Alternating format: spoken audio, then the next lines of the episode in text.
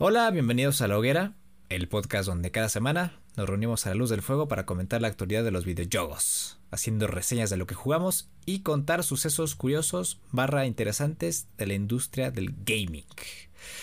¿Cómo estamos? Luisito.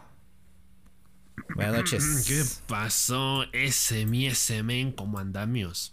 Bien, gracias, bien, gracias. Este, ¿cómo va, cómo va esa muela? ¿Qué pacho? Te licor en la boca, ¿no? Eh, pues sigue dando un poquito de molestias. Déjenlos pongo eh, un poco en contexto, amigos. Eh, esta semana estaré escuchando el, este podcast, este episodio número 11 de la tercera temporada, claro que sí, eh, en un día diferente al habitual, porque pues acá su servilleta pues tuvo algunos asuntos personales, en este caso la extracción de una muela del juicio, eh, lo cual me ha tenido ahí eh, contra las cuerdas durante un par de días, porque pues yo creo que ahí ya después les contaré con más detalle, pero así a bote pronto les puedo decir que no fue una experiencia para nada grata. Eh, les recomiendo mucho buscarse un muy buen dentista cuando se trate de este tipo de situaciones. Yo personalmente no tuve una experiencia así que tú digas muy profesional, pero pues mira, es lo que hay. La peor parte ya quedó atrás. Ahorita todavía estoy un poquito incómodo. De hecho, sí, sí noto que me cansa hablar como tal. Eh, de hecho, es raro porque ahora mismo me duelen más los dientes cercanos a la muela que me sacaron. Supongo que tiene razón. Digo, tiene sentido. O sea, tuve muy, muy tensa la mandíbula estos días. Eh, entonces yo creo que como que estoy liberando esa tensión y se está traduciendo en dolor en, en toda mi, mi boca. Esta semana tuvimos este eh, bastantes cosas relacionadas con, con PlayStation, el propio Hogwarts Legacy. Ahorita lo, lo van a ver porque fue un podcast bastante denso. Hablamos eh, de lleno. Ahora sí que nos aventamos como Gordon Tobogán eh, en la escuela de magia y brujería de Hogwarts. Y también por ahí algunas noticias que pues llenan nuestro catálogo de series y películas por ver, ¿no? Que cada, cada, cada semana se alarga, cada semana alargamos eh, esa lista porque, híjole, ¿eh? se están animando mucho a, a hacer adaptaciones. Y nada, re- recuerden activar las notificaciones en Spotify y Apple Podcasts y no se pierdan los episodios extra que no tienen fecha. Entonces, los dejamos con el episodio número 11 de la tercera temporada.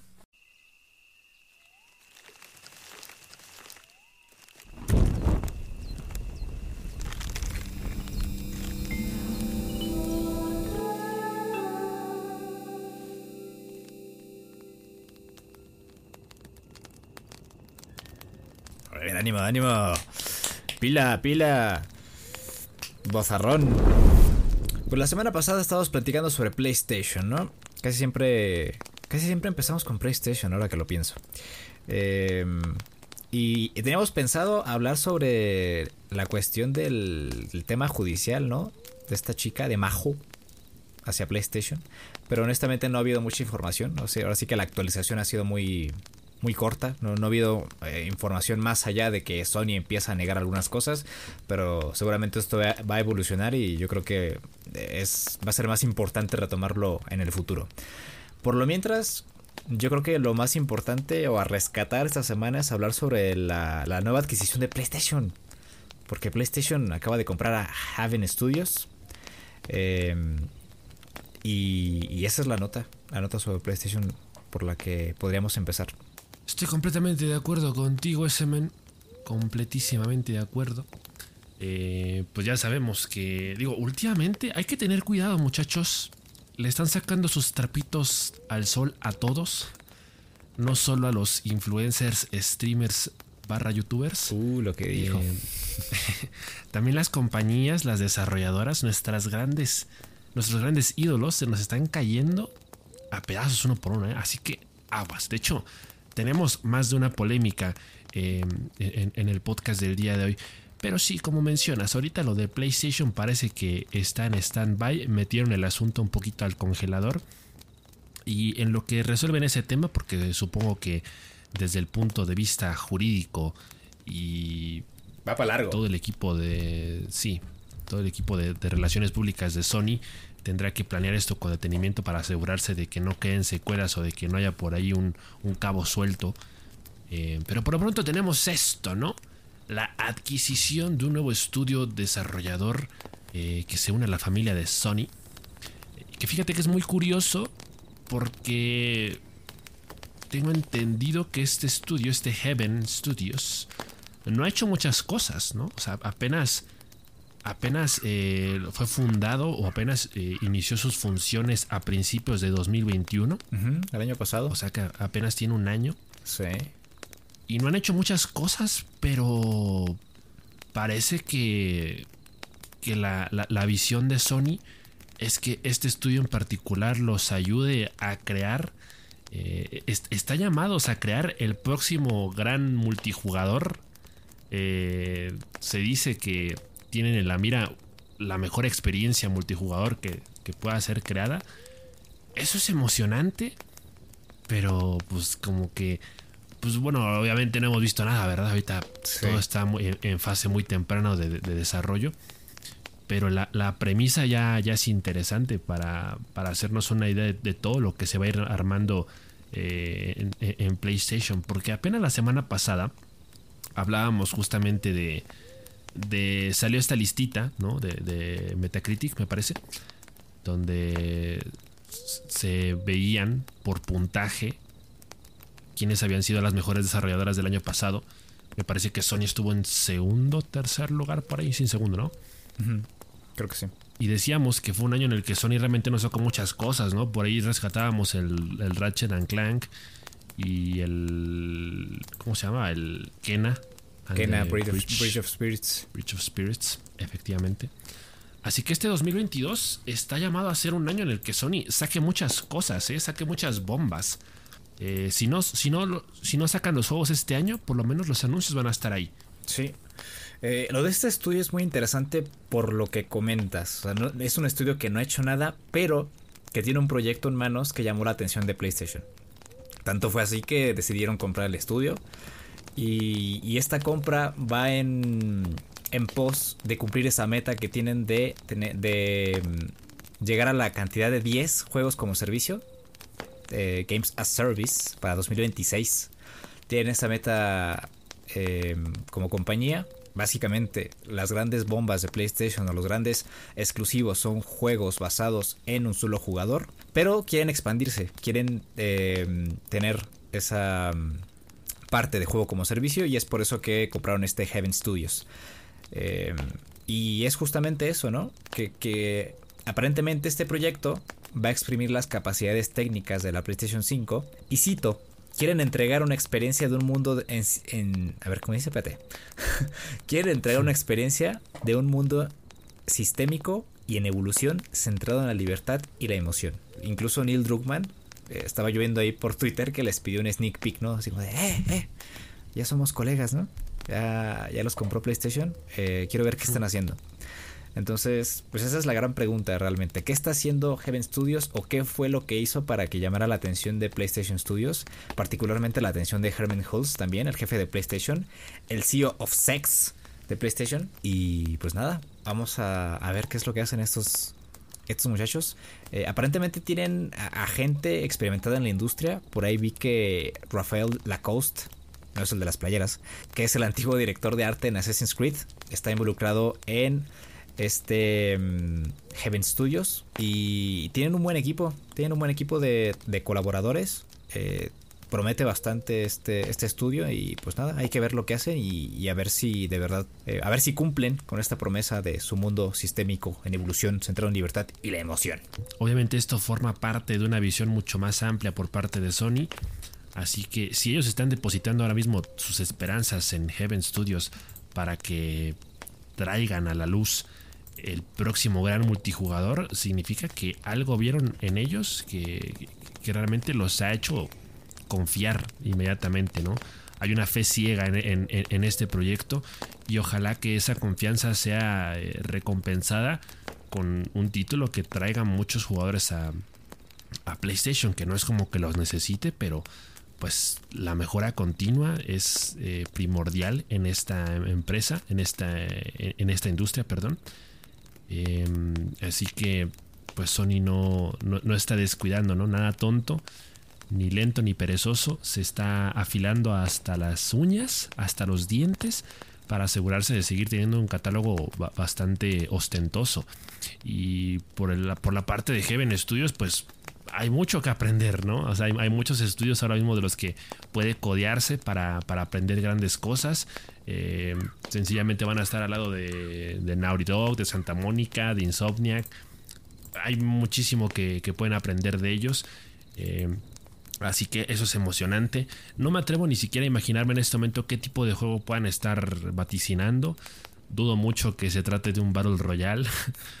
Pero la experiencia multijugador en ese sentido parece que, apelaría quizá a, algo un poco más colaborativo. Que, ha sido también un poco la tendencia en, en meses recientes de pronto con juegos como Ark o... ¿Cómo se llama el otro? ¿Cuál? ¿Cuál? ¿Cuál? Estos juegos de reunir recursos y hay estas... Eh, hacen alianzas los jugadores, todos pueden hacer raideos y... Creo que sea el. No me acuerdo si hay otros. Es que bueno, han, habido varios, o sea, y, ni siquiera estamos hablando de juegos precisamente nuevos.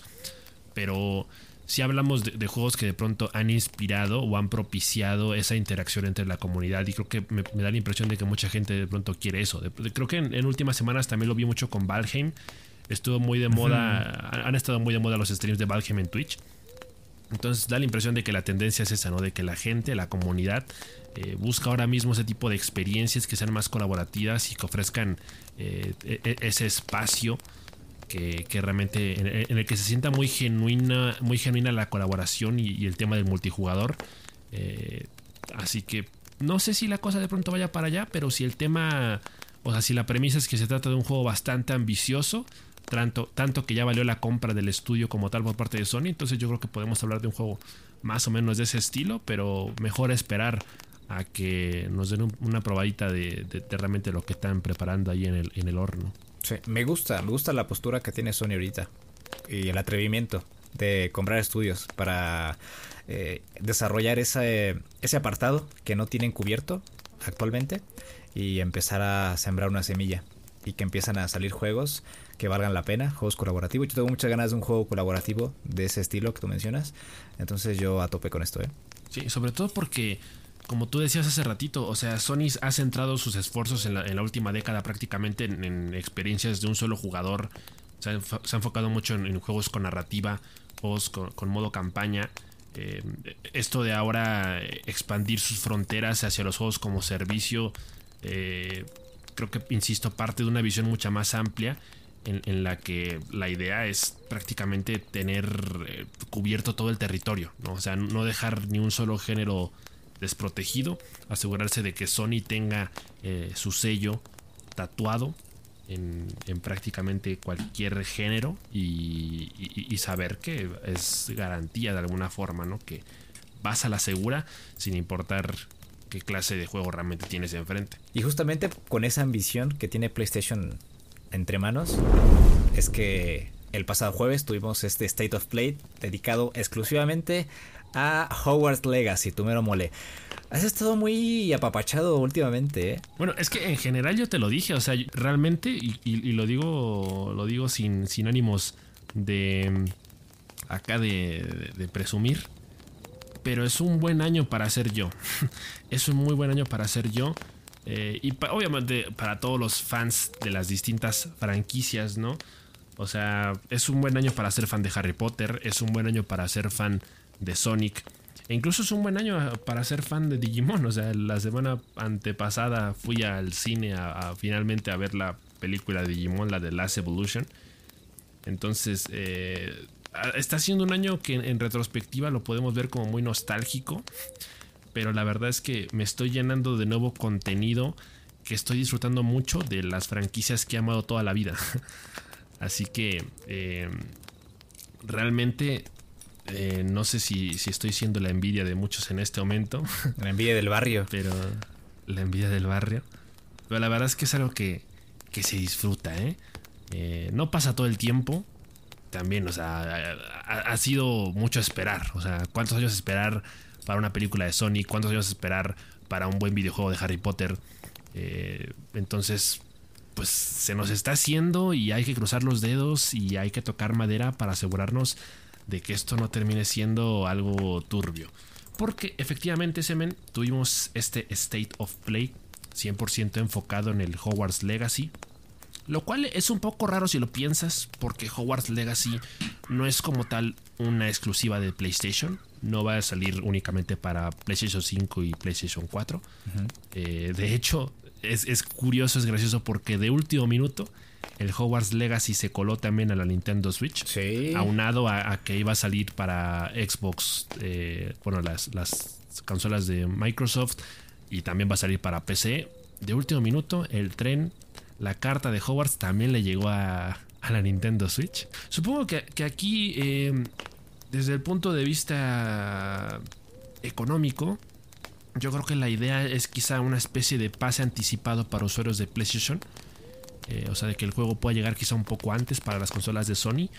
Pero hasta ahí. O sea, realmente no estamos hablando de nada que, que justifique como tal el por qué el State of Play estuvo completamente centrado en, Hogwarts Legacy. Eh, digo, tampoco es como que Warner tenga su propio evento, ¿no? Como, como un EA Play guiño guiño. Ahorita vamos para allá. Ahorita vamos para allá. En donde pues haga anuncio de, de, de, todas las novedades, de todos los proyectos. Pero pues tuvimos este avance larguísimo. Tuvimos prácticamente 14 minutos de gameplay de nuevo Hogwarts Legacy. Y ahora sí, nos lo, nos lo desmenuzaron. Nos lo pusieron por partes. Nos uh -huh. hicieron la mejor presentación de PowerPoint de la historia. para an anunciarlo bien. O sea, para detallar bien en qué va a consistir el juego, para saber en pocas palabras qué es lo que vamos, qué es lo que debemos esperar. Y yo creo, o sea, yo me atrevo a decir desde este momento que Hogwarts Legacy apunta a ser el juego que todo fan de Harry Potter siempre quiso tener. Eh, Harry Potter no es ajeno al mundo del gaming. Como lo he comentado en otras ocasiones, los videojuegos de Harry Potter en el pasado siempre estuvieron inspirados en, en, la saga principal de películas. Eh, durante mucho tiempo existió esta costumbre de que aunado al estreno de la película, al poco tiempo salía el videojuego. Y pues prácticamente era eso, ¿no? Una película, digo, un videojuego de una película. Eh, ya desde ahí sabemos que si bien los juegos sí nos transmitían un poquito esta experiencia, eh, al final de cuentas la narrativa estaba muy centrada en la historia de la película obviamente también con sus guiños a los libros, porque hay cosas, muchas cosas de los libros que no están en las películas y que sí han llegado a estar en los videojuegos. Pero nada como esto, ¿eh? nada como Hogwarts Legacy, y yo creo que desde el propio título ya nos lo esperábamos, eh, dejar tu legado en Hogwarts. Básicamente, tú vas a, a ser el arquitecto de tu propia historia y la vas a poder llevar como se te pegue regalada gana. Esto es muy emocionante. Tenemos la premisa ahí medio rara de, que, de un estudiante tardío a Hogwarts. Eh, la, la, premisa es que a un estudiante, que obviamente tú vas a poder personalizar, tú lo vas a poder, eh, vas a poder crear tu avatar a tu antojo. Eh, entonces la premisa es que le llega la, carta a Hogwarts bastante tarde. Yo creo que incluso esto es como un mensaje al fan promedio de Harry Potter. Te llegó tarde tu carta, pero aquí está. Lo que siempre quisiste, lo que todos siempre soñamos. y entonces va a iniciar su, su estadía en Hogwarts a partir de quinto año. Eh, lo cual es bastante inusual. Pero aquí la explicación es que dicen que este personaje en particular eh, tiene una habilidad para controlar la magia antigua, cosa que no es muy común. Eh, y esa es la razón por la que la carta finalmente le llega. Eh, entonces, es un juego en el que no parece que la narrativa vaya a ser precisamente lo más importante, pero es un juego bastante ambicioso en cuanto a todo lo que se va a poder hacer y lo mucho que se va a poder explotar el mundo mágico de Harry Potter. Eh, hay que recordar que dentro de la historia de Harry Potter eh, nos estamos ambientando en el siglo XIX, a finales de los 1800. Entonces, en esta época todavía no existe Harry Potter, todavía no existe Voldemort, ni siquiera existe Grindelwald. Digo, algunos personajes ya están vivos por ahí, pero todavía no han, eh, todavía no han pasado por estas, por esos momentos históricos en su vida. Entonces puede que vayan a ser un poquito ajenos a la historia principal de este videojuego pero pues bueno, la, idea es esa, ¿no? Que, que, sea una historia completamente original dentro del universo de Harry Potter y que no tenga nada que ver con ninguna historia antes contada, ni con los libros, ni con las películas, ni con nada. Entonces, eso me parece que es un buen punto de partida. Y lo interesante es que, es que el juego está planteando que uno básicamente viva la experiencia de ser un estudiante de Hogwarts. O sea, la experiencia completa. Eh, el juego va a contar con una infinidad de mecánicas como lo que son propiamente las clases. O sea, se van a poder tomar clases eh, en Hogwarts, clases de pociones, clases de transformación, clases de duelo. O sea, clases de prácticamente todo. Eh, parece que en ese sentido va a ser un juego muy interesante, muy, muy interactivo y muy vasto. parece. E-, es un clásico RPG al final de cuentas. Es un juego de rol. Entonces va a haber mucho que explorar se sabe que es un juego en mundo abierto, así que eh, va a haber mucho que explorar. Se nota que es un juego de fans, hechos para fans, porque todos siempre partieron de esta pregunta de cómo es realmente explorar el castillo, cómo es realmente ir más allá del lago, se puede explorar el bosque prohibido. Eh, ¿Qué hay en, a los alrededores de Hogwarts? Parece que este juego va a responder esa pregunta. Eh, no sé qué tan detallado va a estar el mundo abierto como tal. Pero parece que esa es la tirada, ¿no? Que, sea un juego en mundo abierto en donde prácticamente se puede hacer de todo. El contexto histórico del juego o el, contexto político, por así decirlo, se dice que es la guerra de los gnomos. Los gnomos se rebelaron y con todo este tema de la magia antigua, eh, pues parece que nuestro personaje va a tener un, gran peso en la historia en cuanto a arreglar estos conflictos. Eh, pero lo, interesante que plantearon es que no hay un camino correcto a seguir. Eh, ahora sí que desde el punto, si nos ambientamos en, la historia de Harry Potter, si nos vamos al, contexto de las casas, eh, cada casa parecía servir a un, a un objetivo en particular. Eh, entonces aquí están dando la libertad de que cada quien escoja su casa. No sé si como tal va a haber un test como lo hay en, esta página del Wizarding World para cada quien saber a qué casa de Hogwarts pertenece. Estaría interesante que implementaran algo así. Pero pues aquí básicamente tú puedes escoger la casa a la que vas a pertenecer y a partir de ahí tú ir haciendo tu historia. O sea, no hay un camino correcto a seguir, insisto. Básicamente tú, con las habilidades que tengas y con lo que vayas aprendiendo y con los personajes con los que tú decidas interactuar, vas a ir forjando tu propia historia. O sea que tú puedes decidir básicamente si quieres ser un mago bueno o un mago malo, un mago tenebroso. Prácticamente el juego te está, dando la oportunidad de que eso suceda. Yo, tengo una duda nada más. Eh, aquí presentaron la posibilidad de elegir cuatro casas. Eh, ¿En Hogwarts nada más hay cuatro casas? Sí. ¿Sí? Sí, en Hogwarts siempre fueron cuatro. Ajá, son Gryffindor, Hufflepuff, Ravenclaw y Slytherin. Efectivamente. aunque yo tenía, la, yo tenía la sensación de que eran más. siempre tenía la sensación de que eran como 8 o 10, no sé. Pero tiene sentido, ¿no? O sea, si no sería un castillo más grande que la concha de su madre. Sí, sí, sí, no, de por sí es enorme. Así que va a ser, va a ser interesante qué tanto del castillo se puede eh, explorar porque hay que considerar que son un montón de dinámicas. Eh, o sea, como el, tema de los de la biblioteca prohibida, de las eh, escaleras movedizas, eh, todas esas cosas que hemos visto en las películas, de alguna forma sí tienen que estar presentes en el videojuego. Y, y es interesante cómo están haciendo que el juego se sienta más realista, precisamente desde el punto de vista en el que según la casa que te toca, pues es la sala común a la que perteneces. Eh, o, en, la, que vas a estar la mayor parte del tiempo para convivir también con tus, compañeros de casa.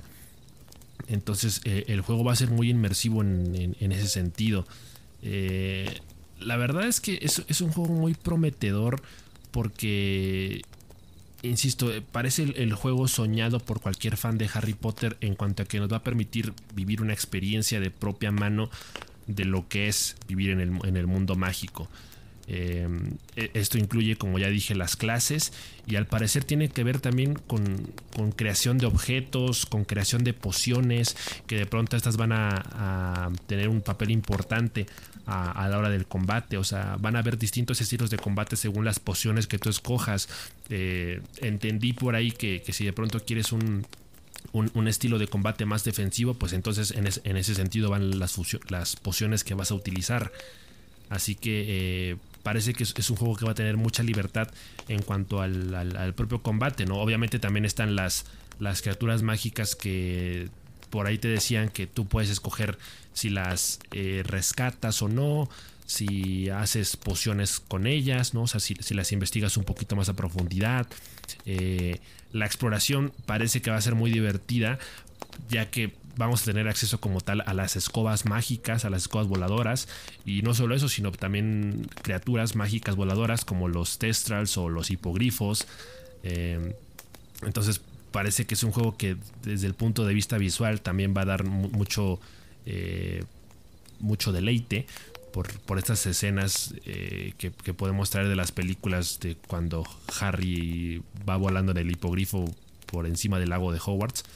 Eh, creo que ese tipo de escenas de pronto parece que van a estar recreadas en, el videojuego, pero desde una experiencia más personal.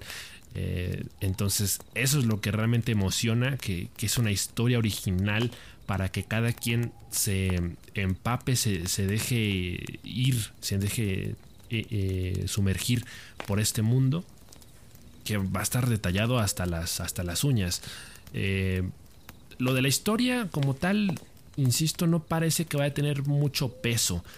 No sé si sea un juego completamente centrado en una misión en plan de derrotar a algún mago tenebroso o algo de ese estilo sino que parece que es un juego más bien de, progresión un poco lineal, eh, que se va a ir complementando obviamente con todo lo que tú explores y con todo lo que tú decidas hacer. Eh, pero en general parece que es un juego para divertirse, o sea, para pasársela bien. Por eso mucha gente igual eh, está protestando que si hay algo que le vendría bastante bien a este Hogwarts Legacy es que tuviera un multijugador cooperativo. Poder hacer misiones con amigos en el mundo mágico sería algo que probablemente le vendría muy bien al juego por, por el estilo que está planteando. Yo coincido con eso, pero es probable que sea demasiado temprano para pensar en algo así. No dudo que en algún momento lo implementen, pero creo que de entrada basta y sobra con, todas las actividades que, el juego ya nos va a permitir hacer eh, en un principio. Tengo dudas sobre si, por ejemplo, va a haber algún modo con el Quidditch como tal. Me encantaría que, eso existiera. Yo creo que sí.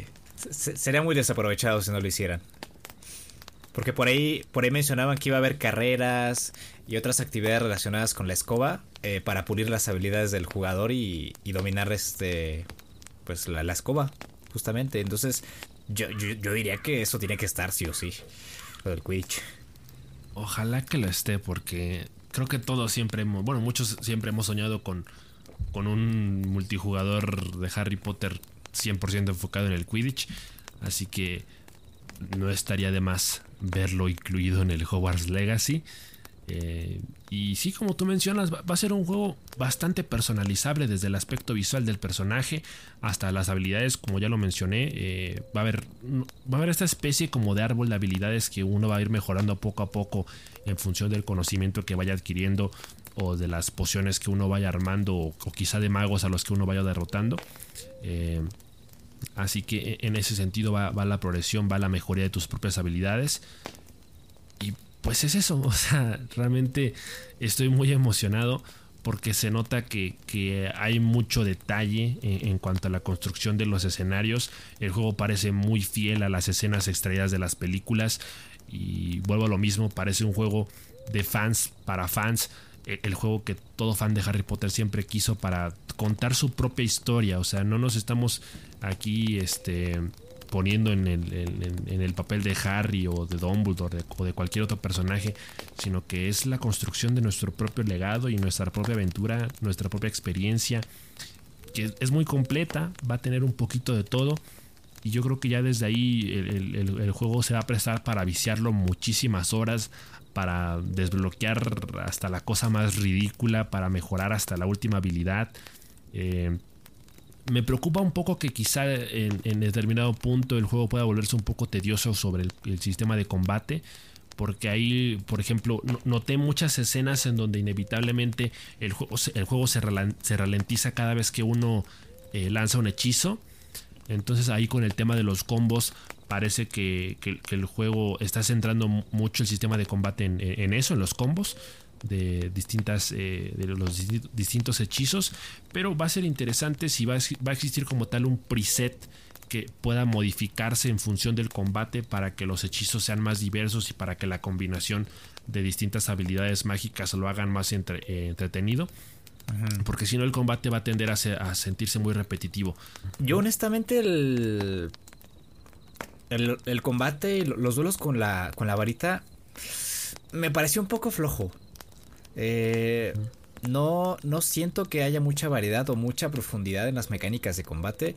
Eh, si bien es cierto, tenemos esta habilidad eh, de elevar objetos, ¿no? De, regresar incluso eh, los proyectiles de los enemigos. Lo más interesante que vi fue un parry por ahí, que le lanzaban un hechizo y si tú apretabas el botón con un buen timing, le regresabas el, el poder. Eh, y después también tenemos estos finishers, ¿no? Que son un poco más estéticos, si quieres, ¿no? Em, que le dan un poco más de, más de ánimo a la batalla. Pero no vi algo em, excepcional o algo que me emocionara mucho. Eh, siento que el combate va a ser un poco repetitivo. Yo me atrevo a pensar que, van a centrar sus esfuerzos en generar combos.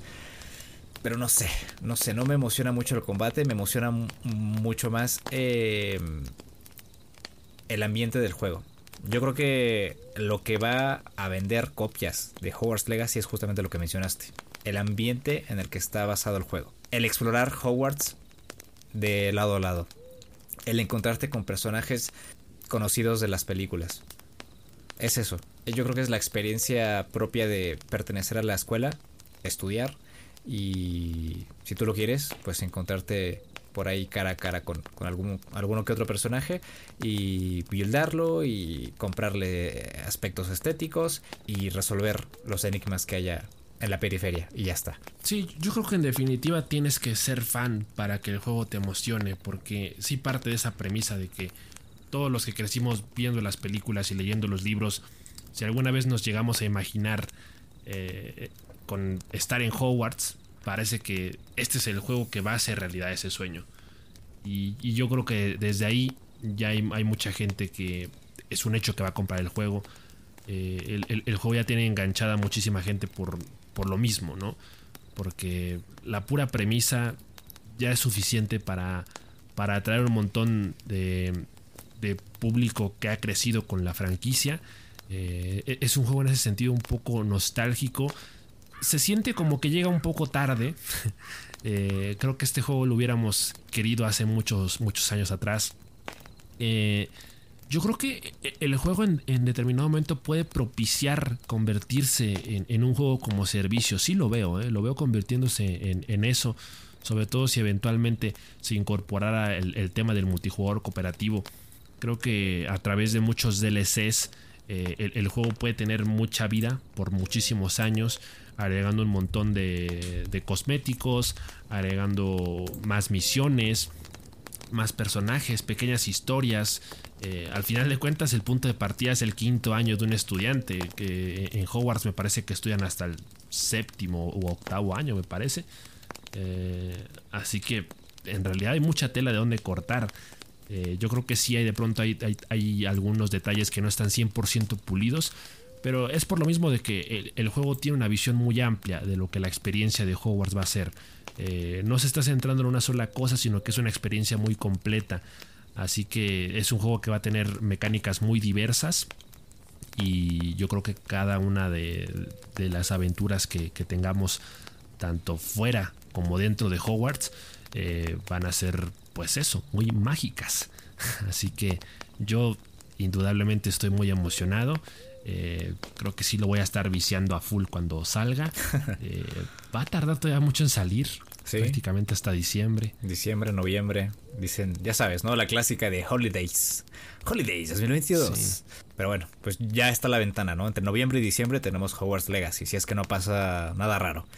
Están muy feos los trajes que le pusieron al, al personaje, ¿no? Sí, ahí dentro de los cosméticos personalizables sí se ve medio raro la neta, ninguno de los que mostraron está chido. Yo, la ah. neta, soy más de quedarme con el uniforme original que, sí. en otras cosas. Y de aquí nos pasamos un poquito a la polémica, ¿no? Como siempre.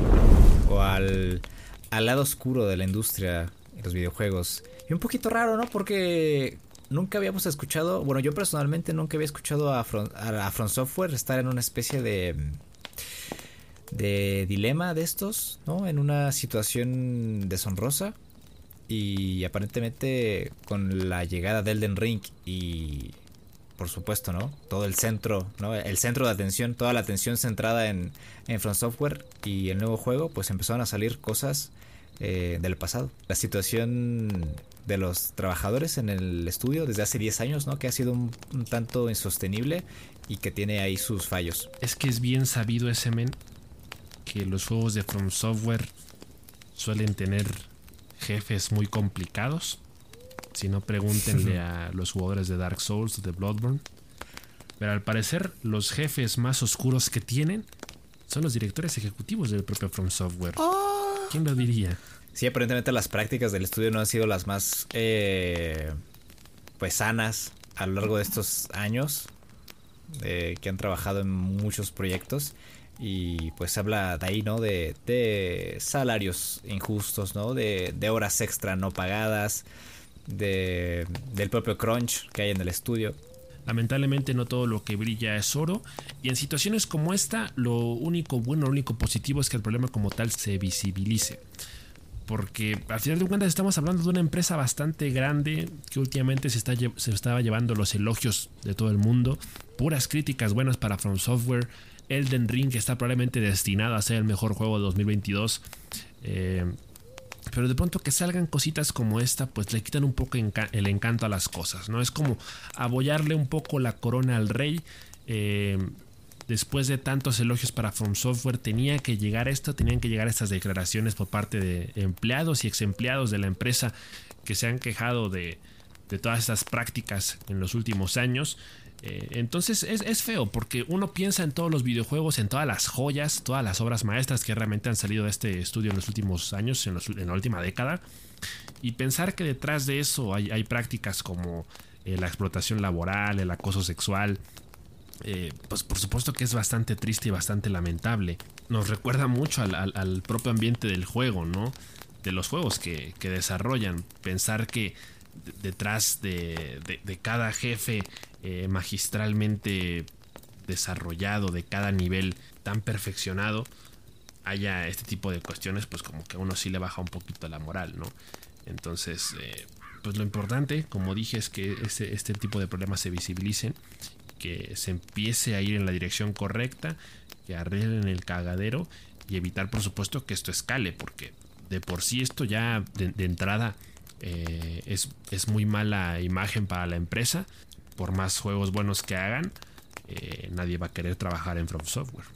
Y junto a esto, digo, ahora sí que el lado amable, ¿no? Ahorita nos pasamos del cochinero y nos pasamos al lado amable, a la parte del Den Ring. Eh, porque From Software lanzó un comunicado donde anunciaron los hitos más recientes en ventas de Elden Ring, ¿no? Con esas 12 millones de copias vendidas. Y aprovecharon para colar que están trabajando en convertir la IP en una franquicia transmedia. Cómics, películas, series, anime, eh, dakimakuras, termos, vibradores, cilindros de la paja, funcos, fulanitos, skins del Fortnite. Van a aventar al del ring de lleno con, eh, con la transmedia. Entonces, seguramente pronto vamos a tener ahí el anuncio de una película del Den Ring, ¿no? Seguramente muy basadísima en Berserker, eh, a un anime, a un cómic, una película, como, como dije. Entonces, eh, queda abierta la carta. Aparentemente están trabajando en eso. Quieren, quieren hacer llegar, eh, o quieren como que explotar más este mundo que creó eh, George Martin para con los jugadores y aprovecharlo bien, ¿no? Porque realmente en Elden Ring uno tiene que rascar, uno tiene que profundizar en esto. Quizás no tanto como en otros, en otros juegos, ¿no? En otros Souls. Pero yo creo que una historia eh, escrita por uno de estos eh, personajes de la literatura tan, tan, afamados y tan grandes como George Martin, pues tiene que aprovechar. Y yo, yo estoy contento con este anuncio. A ver qué, a ver qué es con lo que, con lo que vienen. A ver qué sacan. Y pues bueno, hablando de, de este paso, ¿no? En la vida de From Software, de convertirse en una empresa transmedia para que haya más productos. Pues por ahí hay otro videojuego que también ha decidido que va a tener su propia adaptación en formato televisivo. La ración. La ración semanal de videojuegos adaptados a, a, a película y serie. Sí, yo, yo la verdad te digo algo, ya me estoy cansando. Me estoy preocupando porque no puedo evitar pensar en la enorme cantidad de contenido que vamos a tener dentro de un par de años, lo cual me abruma un poco. Tantas series basadas en videojuegos que pues no es como que sean obligación, no es como que sean tarea, pero pues uno que está en este mundillo pues sí le llaman la atención, ¿no? Entonces la lista de películas pendientes por ver o series se va a terminar haciendo bastante larga. Por otro lado, me preocupa que la tendencia de la industria televisiva sea esa, porque quieras que no, esto también eh, nos da señales de que se están quedando sin ideas y esta ha sido la estrategia para mantenerse a flote eh, en estos años, porque está siendo muy, muy constante esto. ¿Crees que estamos pasando, estamos en medio de una transición de los superhéroes a los videojuegos? Es probable que sí. Es muy probable que sí. Creo que es cada vez más frecuente que esto suceda. Entonces, me preocupa que esa sea un poco la tendencia. Porque, o sea, no lo veo mal. Pero es como platicado en otras ocasiones. Depende mucho de, del enfoque del proyecto. Porque si la idea es hacer una calca de lo que ya se hizo en el videojuego, el proyecto está condenado al fracaso y para los que ya jugaron el videojuego eh, va a tener poco, poco valor, ¿no? Eh, si de lo contrario la idea es expandir la historia, entonces me parece que es positivo. Uh -huh. Pero por ejemplo, en este caso estamos hablando de A Plague Tale Innocence, que es un juego que, que tú jugaste Juegazo. y del que tú has hablado maravillas. Eh, y por lo que me contaste del juego, me parece que tiene todo lo necesario para, para tener una adaptación a, a, serie. De hecho, por lo que me contaste, hay momentos en los que el juego suena más a novela gráfica interactiva que a juego como tal. Entonces creo que están todas las bases para, para una serie que, que juegue mucho con las emociones, uh -huh. que se sienta realmente muy, muy emotiva. Sí, es un, es un juego basado, muy centrado en la narrativa. Y yo creo que también el contexto histórico del juego ayuda mucho, la guerra de los 100 años. Para ampliar ese universo yo creo que lo tienen fácil. Eh, incluso si quieren contar una um, historia más allá de Amicia y Hugo, lo pueden hacer perfectamente. Por la plaga. Todas las cartas están puestas y tienen carta abierta para hacer y deshacer con, esta, con este juego. Lo que me preocupa es quién lo vaya a financiar y quién lo vaya a publicitar. Eh, porque la única información que tenemos es el director, ¿no? Que publicó este tweet sobre, sobre el juego y, fue así como nos enteramos, básicamente. Eh, el director es un director francés, se llama Matthew Thury. Eh, es un director que ha hecho películas como Hostile, Mandrake, son eh, dramas o son eh, películas de terror, ¿no? Terror psicológico. Yo creo que le queda bastante bien. Eh, también fue director de segunda unidad en, en Glorious Bastards, Bastardos sin Gloria, con Tarantino. Y también estuvo trabajando en las películas de Sherlock Holmes, las de Robert Downey Jr. Entonces tiene ahí su historial, ¿no? Tiene experiencia el señor. Eh, y tal vez por este corte ¿no? de, terror barra eh, terror psicológico eh, todo esto le pueda le puede monar bien. Y más si tienen atrás a un buen estudio o, una buena casa que, que, lo, soporte. Porque esa es la incógnita no a mí me encantaría verlo por parte de HBO que tiene el dinero y la seriedad, la seriedad para tratar una historia como estas. Ya que si después anuncian que es Netflix ya mejor eh, guarda y vámonos porque de aquí no va a salir nada bueno. Entonces, eh, todo depende de, de, quién se vaya a aventar la bolita con este proyecto. Yo me lo imagino mucho al estilo Game of Thrones. No sé por qué me, me da un poquito esa vibra. Si, si, finalmente HBO se termina haciendo con los servicios de distribución de, de la serie, me parece que sería un buen punto de partida, un muy buen enfoque. Por supuesto que, como tú mencionas, hay un gran aspecto histórico dentro del juego. Entonces, tienen mucho hilo de donde cortar, pueden irse por ahí si, si lo ven necesario para expandir la historia y para hacerla más interesante. Como mencioné, como mencioné hace rato, me parece que, que es, una, es, un juego en el que las emociones están a flor de piel, entonces tienen que trabajar mucho desde, ese, desde esa perspectiva. Pero la, serie parece tener eh, buen, buen futuro. Tienen la bendición de Asobo. Desde ahí tienen la bendición del estudio. Pusieron su confianza en este director. Algo, algo, algo ya han de tener ahí entre manos, ¿no? Quizás ahí ampliar un poquito la historia entre el segundo juego que sale este año. Eh, y ese, ese espacio temporal tal vez o alguna cuestión no contada en el largo viaje de Amicia y Hugo. Eh, entonces ese puede ser la, la, el camino. Digo, las opciones son muchísimas, como te digo. Me resulta curioso porque siento que es de esas series o películas que a la hora de ser adaptadas, eh, bueno, en este caso un videojuego, pero parece que tiene mucho potencial para tener vida propia. Es decir, para resaltar mucho sin necesidad de que se le vincule con el videojuego por la historia del propio videojuego. Es muy común que cuando vemos la adaptación de, de un videojuego a serie o película, venimos de una franquicia considerablemente larga, como lo fue por ejemplo en el caso de Uncharted. Entonces hay muchos referentes que de pronto uno sabe que tienen que poder estar en ese nuevo proyecto pero en el caso de A Plague Tale, eh, estoy seguro de que tiene su base bastante amplia y sólida de seguidores. Pero ya cuando hablamos de una adaptación a un proyecto de televisión, eh, parece un poco, me atrevo a decir, irrelevante la conexión entre el juego y la serie por la, por la propia historia del juego como tal.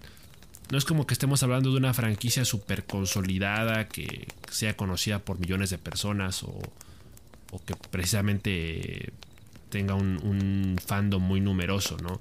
Eh, el, juego parece merecer su adaptación por la buena historia que tiene. Pero parece que la serie como tal puede sobrevivir por cuenta propia, puede triunfar de manera independiente sin que necesariamente haya muchas referencias. Eh, desde ese punto de vista, hay una gama bastante amplia de opciones en cuanto a precisamente adaptar lo que ya se vio o expandir la historia. Pero de cualquier forma, parece que, por el contexto histórico del juego, eh, la historia puede, puede tener fuerza propia sin necesidad de hacer muchas referencias al, juego. O que incluso haciéndolas haya muchos momentos en, los que ni siquiera se note, eh, sobre todo para el público casual que va a tener un acercamiento a la serie sin conocer el juego. Sí, que eso también es un movimiento para reforzar el lanzamiento del segundo juego, atraer a más gente a la franquicia y que conozcan los juegos, básicamente. Es, es un juego muy bueno, Plague Tale. Tal vez sí requiere esa campaña de mantenimiento para atraer a más gente a la IP. Y que el segundo juego venda mejor, tal vez, después de su lanzamiento. O, que lo conozcan. Porque si es un juego que por ahí eh, como tú bien mencionas, tiene su, base de jugadores. Es un juego que llamó mucho la atención en su momento por el poco presupuesto que tenía y por el estudio tan pequeño que lo desarrollaba, pero que lo hacía con mucho cariño y con mucha, mucha pasión. Entonces, eh, yo creo que una serie como esta le va a ayudar mucho en ese aspecto y que sea un juego que tenga la atención que merece, porque es buenísimo, es buenísimo. Y hablando de adaptaciones, oh my fucking god godness, pues amigos, estamos a nada, estamos a la vuelta de la esquina del estreno de la secuela de Sonic, Sonic 2, la película. Ya llega próximamente a cines. Eh, y tuvimos un último tráiler, el tráiler final de esta Sonic 2. Eh, que pues prácticamente sale el día de mi cumpleaños, así que tremendo regalazo, ¿no? Vamos, vamos. Ni mandado a hacer, cabrón. Entonces, pues mira, ¿qué podemos comentar de este último tráiler? Eh, me parece que no hemos visto nada que no hayamos visto antes. Eh, la historia sigue haciendo ahí mucho hincapié en que, pues, Robotnik quiere cobrar venganza de Sonic y en este caso se ha aliado de, Knuckles. Por su parte Sonic va a estar aliado de Tails y de su amigo humano, el policía que ni siquiera recuerdo su nombre. Eh, el juego va, digo, el juego, la película va a trascender mucho. Eh, dentro del mundo de, Sonic. Es lo que habíamos comentado ya hace varias, varios meses prácticamente, ¿no? Que de pronto tenemos este punto de partida en donde se plantea una historia original dentro del universo de Sonic, pero que con el paso de las películas se está tratando de aterrizar eh, al, punto de partida original de Sonic, que está rindiendo mucho homenaje a la franquicia de videojuegos.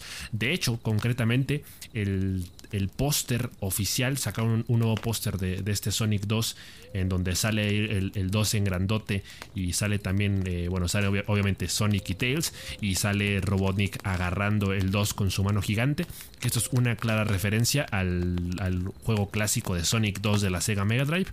Eh, entonces se notan mucho los guiños hacia la saga de videojuegos como tal. Yo creo que el enfoque es ese. cuando vemos el tráiler se, nota que es, una película que sigue teniendo este concepto muy familiar, muy infantil. Eh, es una película para un público bastante extenso. Es una película palomera para irse a divertir. Eh, para un dominguito de hueva. Eh, parece que el enfoque sigue siendo ese eh, en, cuanto a que es una película de mucha aventura, ¿no? Si bien la, historia ya está más aterrizada en el, lo que es el, el lore, el canon de Sonic, parece que van a haber muchas secuencias de acción donde obviamente está muy de por medio de la comedia, donde está muy de por medio este tema de la exploración. Se, va se van a jugar mucho, al parecer, con con este tema de los anillos que generan portales interdimensionales como el, Doctor Strange. Entonces eh, vamos a tener a, Sonic y Tails prácticamente recorriendo el mundo entero. Eh, lo cual obviamente supongo que se prestará para cosas chistosas. Ya los dimos en la nieve, los dimos en, el... ¿Cómo se llama? El, Green Hill Zone. Eh, entonces es una película que va a tener un poquito de todo. Se ve divertida, se ve palomera. Ojalá que lo hagan bien, porque pues obviamente ya está confirmada la tercera parte. Tampoco hay que olvidar que también ya se confirmó una serie spin-off de Knuckles. Entonces el proyecto está pensado en, grande. Eh, yo creo que por lo mismo no quieren ser demasiado ambiciosos. Es, es un producto casual eh, para fans y no fans. Cualquiera lo puede disfrutar. Y es eso. Entonces supongo que sí, estoy emocionado, le tengo ganas, la iré a ver en su momento al cine, aunque lamentablemente pues habrá que escuchar nuevamente al Luisito Comunica. Eh, pero pues bueno, ni modo, es, el precio que hay que pagar por vivir la experiencia completa. A mí lo que me atrae de esta película y de lo que eh, comentábamos desde hace tiempo es esa transición que justo mencionas. La transición de ser una película en la que Sonic entra a nuestro universo a ser una película que trae, eh, que está basada en el propio universo de Sonic. Y ese es, eh, ese es el atractivo que nuevo que tienen esta, esta película que básicamente enderezó su camino, ¿no? Empezó horrible, ¿no? Con ese diseño del Sonic todo chueco, todo raro, todo eh, humanizado a esta versión más animada de Sonic, más aterrizada en el personaje en sí. Y qué bueno, qué bueno que, corrigieron todo porque se derivó, que derivó en esto, en esto, en traer de vuelta al Sonic de los videojuegos y traerlo justamente como, como debieron hacerlo desde un principio, antes de sacar ese trailer en 2000, ¿qué fue? 2018, 2019, no me acuerdo. pero bien, estoy emocionado, hay que ir a verla juntos en tu cumpleaños. Y este, uh llámero, llámero, el 8 de abril. Sí, señor, yo soy Rancho, ando caballo. Hey, we start from the bottom, now we here. la última nota que tenemos ya no es nada, es básicamente la noticia de EA. Eh, que no va a tener su EA Play de este año, no va a haber EA Play 2022. Eh, y yo creo que esto también va de la mano de lo que platicábamos la semana pasada, antepasada, del tema de la batalla de EA contra FIFA, ¿no? La, la cuestión de que la franquicia está tambaleando y pues también el desarrollo de videojuegos en, eh, la pandemia. Entonces, esta, esta clase de... Esta serie de afecciones ya están ahora sí que mermando un poquito en EA y acaban de anunciar que no va a haber EA Play 2022, no lo vamos a ver en ninguno de sus formatos, ni físico ni digital, eh, y que en cambio van a hacer la presentación de los juegos conforme vaya tocando, ¿no? O sea, si te tienen noticias del FIFA 22 o de Apex o lo que sea, lo van a ir sacando a lo largo del año cuando, cuando ellos lo consideren. Entonces, eh, en resumen, no, no hubo eh, contenido suficiente para em, justificar un EA Play en este año. Sí, y mira, hay que ser justos. La verdad, ni se le va a extrañar, ¿no? No. o sea, no, es como que estemos ahí súper impacientes por el próximo anuncio de FIFA o la nueva temporada de Knockout City. o sea, en, realidad el EA Play creo que siempre estuvo de más. Em, digo, salvo por pequeñas excepciones, ¿no? En su momento no hay que olvidar que fue un EA Play en donde se mostró el It Takes Two eh, de ahí salió, tremenda joya. Entonces tampoco hay que menospreciarlo. Pero en general eh, parece que hay muchos juegos dentro de, sus franquicias que sí apelan a, ese tema de recibir actualizaciones periódicas, o al menos así es como se siente, ¿no? Cada vez que sale un nuevo FIFA o una actualización nueva para el Sims, es más de lo mismo. No, no es como un algo, algo que realmente amerite, todo un evento especial centrado 100% en la compañía. Eh, creo que alguna vez llegamos a hablar sobre esto, cuando estaba todo este tema de las ferias de videojuegos y el formato físico, el formato presencial. Eh, creo que alguna vez llegamos a, opinar que estaría interesante que muchas desarrolladoras hicieran algo más o menos parecido, eh, en el sentido de que muchas veces se ven presionadas por las fechas y como tienen este evento en el que quieren anunciar varias cosas al mismo tiempo, a veces precipitan el anuncio de algunos juegos que no están terminados o, precipitan eh, como tal el desarrollo de algunos juegos para que por lo menos tengan algo que mostrar.